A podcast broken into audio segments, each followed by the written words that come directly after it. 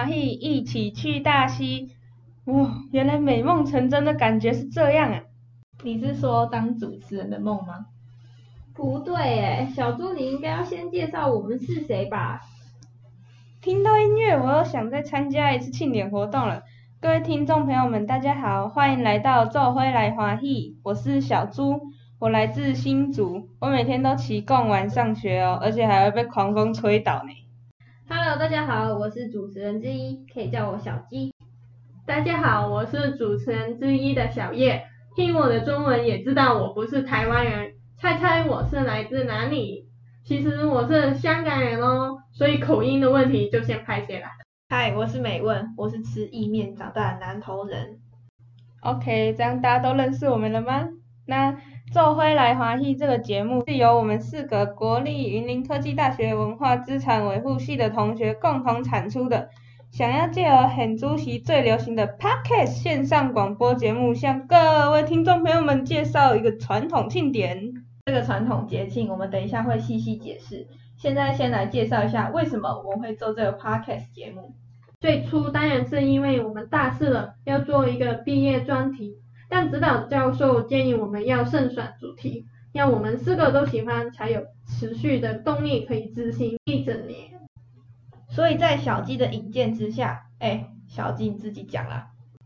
好啦，那就是因为我是土生土长的桃园人啦，小时候曾经在大溪居住好长一段时间，对家乡文化的热爱成为我就读本科系的动力。大溪可以说是让我进入文字领域的一大推手哎。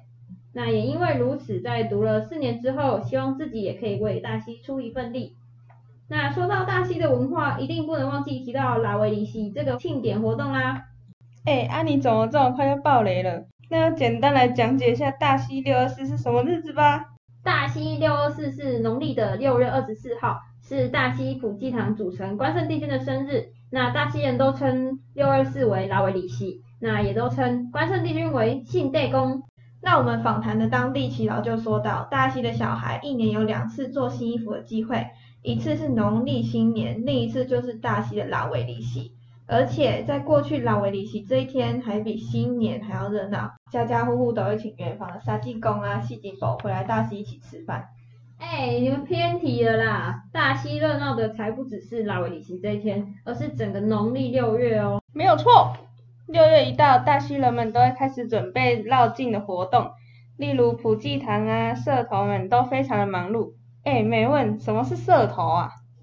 大溪有三十多个社头，有当地笑脸郎新创的，有百年传承的社头。跟一般的庙会不太一样，大家都有自己的将军组、神教组，一个社头就可以举行一个小庙会，超级壮观。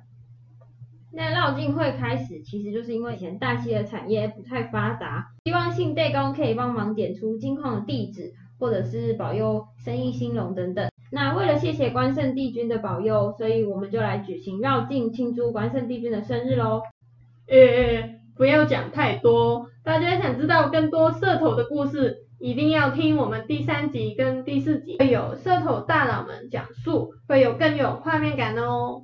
而且我们也有邀请普济堂委员跟我们讲解更多有关普济堂的故事、绕境的故事，还有去中国表演的。哎，等一下，等一下，啊，不是说不讲了吗？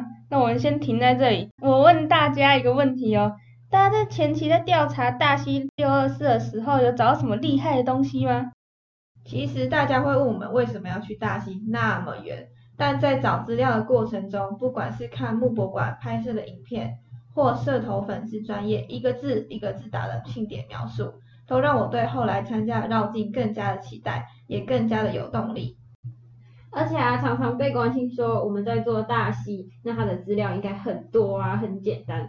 我觉得资料是很多没错，但实际能够应用于我们研究里的其实少之又少，很多都是由我们组员东拼西凑啊，尝试各种连接，才勉强成为我们前期的论文内容哦。原本我到大溪填调之前，根本不知道六二四是虾米啊。虽然我们香港也有类似的民俗活动，但我一次也没有参加过。所以对整个六二四根本就是一知半解的程度，也不能理解什么是社头，什么是大仙安。就像刚刚小鸡说的，我们的过程中就是不断找资料、读资料跟整理资料，害我远视都要变近视了。但我们还是很努力的在对大溪做身家调查哦。最让我印象深刻的一件事，是我花了好久好久的时间整理出来的所有资料，就最后全部都不能用，真的是好累哦。但我们还是要继续加油啊！哈哈哈！所以在前期根本就是在困惑的过程中度过的啊。幸好我们热情养过这些困惑感，而且超级期待参加绕境。哎，说到绕境啊，大家对参加绕境的想象是什么啊？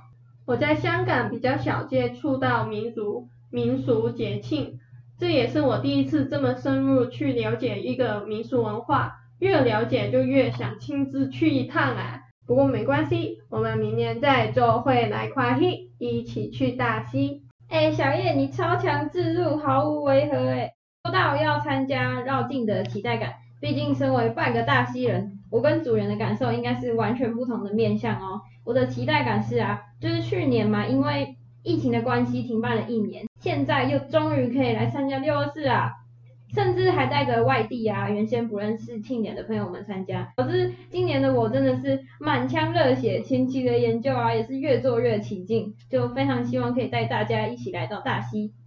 我看很多社头介绍庆典的贴文，还有之前庆典期间直播的影片，所以我有很多画面的想象，越看越期待。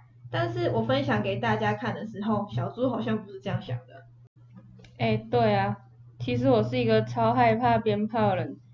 啊，鞭炮有多少，我的手指就要插在耳朵里面多久。对我来说，耳塞跟耳机都没有用，所以一开始听到绕境，其实恐惧是大于期待的。但因为从资料收集的过程中，我看到很多人对老围里写的热爱，让我很好奇到底是什么样的关系，可以让这一群人被这个庆典紧紧的维系着。这对我来说是一件很不容易的事情，也开始对此产生期待呢。对啊，我们原本还跟你说音乐可以开大声一点，结果最后也盖不掉那个鞭炮声。后来你就一直用手遮着，看得出来你的手应该超级酸。所以呢，后来我们也习惯他这样，跟他比手画脚说，哎，我们等一下要去哪里？没办法啊，我就很害怕没。对，大家还记得第一次去大溪的情景吗？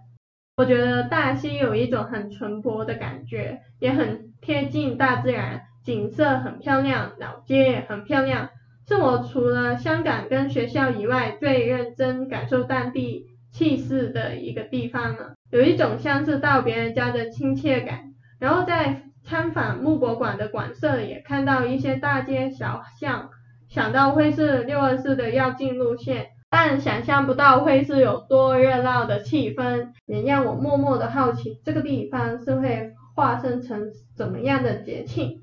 就跟小叶说的一样，平时的大溪其实跟很多老街都一样，很漂亮，然后安静又清幽，很难想象在节庆的时候可以塞这么多人啊，这么热闹。然后每次拜访都让我觉得很疗愈，可能是因为平常生活太忙碌了吧。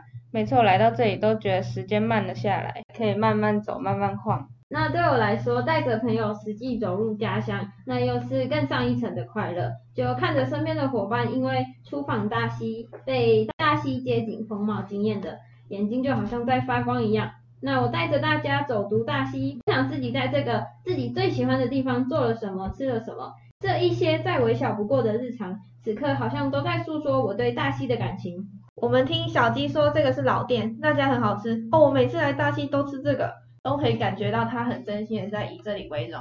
所以我第一次来大溪的时候，除了一个南部人来北部还遇到寒流很冷之外，吃到很多美食也很开心。这样听起来，感觉大家去大溪都很开心呢。那我们之后去了好几次，大家觉得有没有什么变化？接下来再去的时候，你会有一种熟悉感，还有一个任务在身的感觉，因为要完成这次来的进度。但是你会慢慢的知道这条路要通去哪里，那条路可以去找谁。一直到最近一次去大溪，我突然发现我有一种回家的感觉，这个感觉很温暖，也都会告诉自己今天一定要去普济堂，感谢信代公的保佑。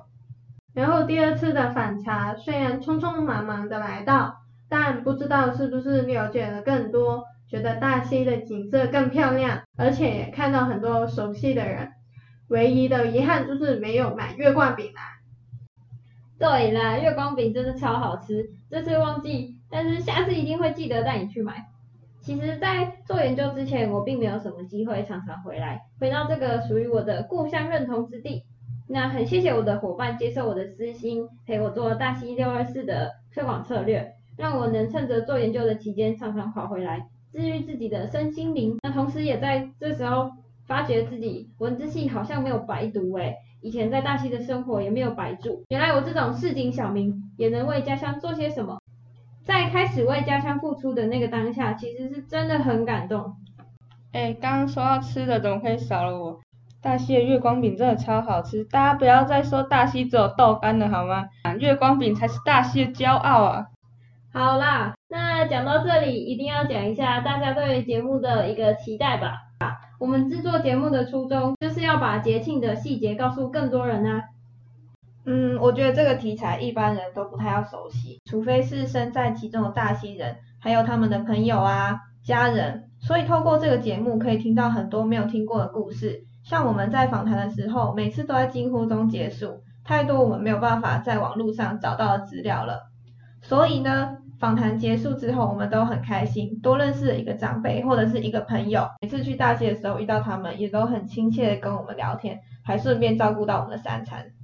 那我作为一个外国人，六二四是我第一个深入了解的台湾民俗节庆，也感受到六二四对大溪人的意义，所以希望六二四可以步入国际的舞台，让不只是台湾人，而是更多人认识到六二四，认识到大溪，也希望下一年我可以真正的参与到六二四的跃进，对我来说才是我的专题结束的终点啊。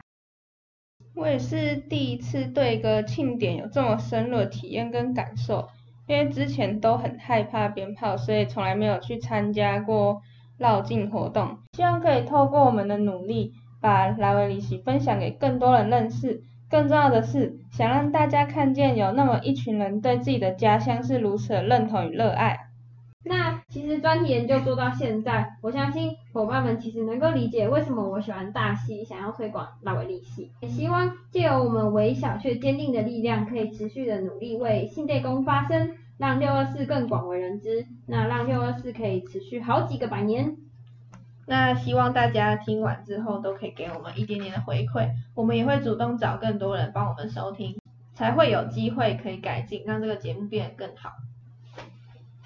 那身为 Podcast 小白，一定有很多不足之处，还希望大家多多见谅啊！我们一定会继续努力。OK，那今天节目差不多要收尾了。平常跟大家闲聊都没聊到对大溪的看法跟心得，今天听到才知道大家都很喜欢大溪耶。接下来的节目都很精彩哦，希望大家能当作听故事一样，了解更深一层的大溪的人文风景。若听众朋友有得到任何启发，也欢迎填写我们放于资讯栏的回馈表单。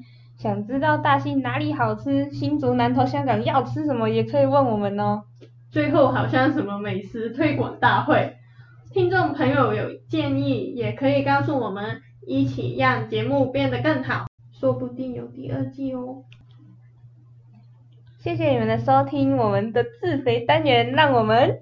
做回来华丽，一起去大溪，下集再见啦，拜拜，拜拜，拜拜。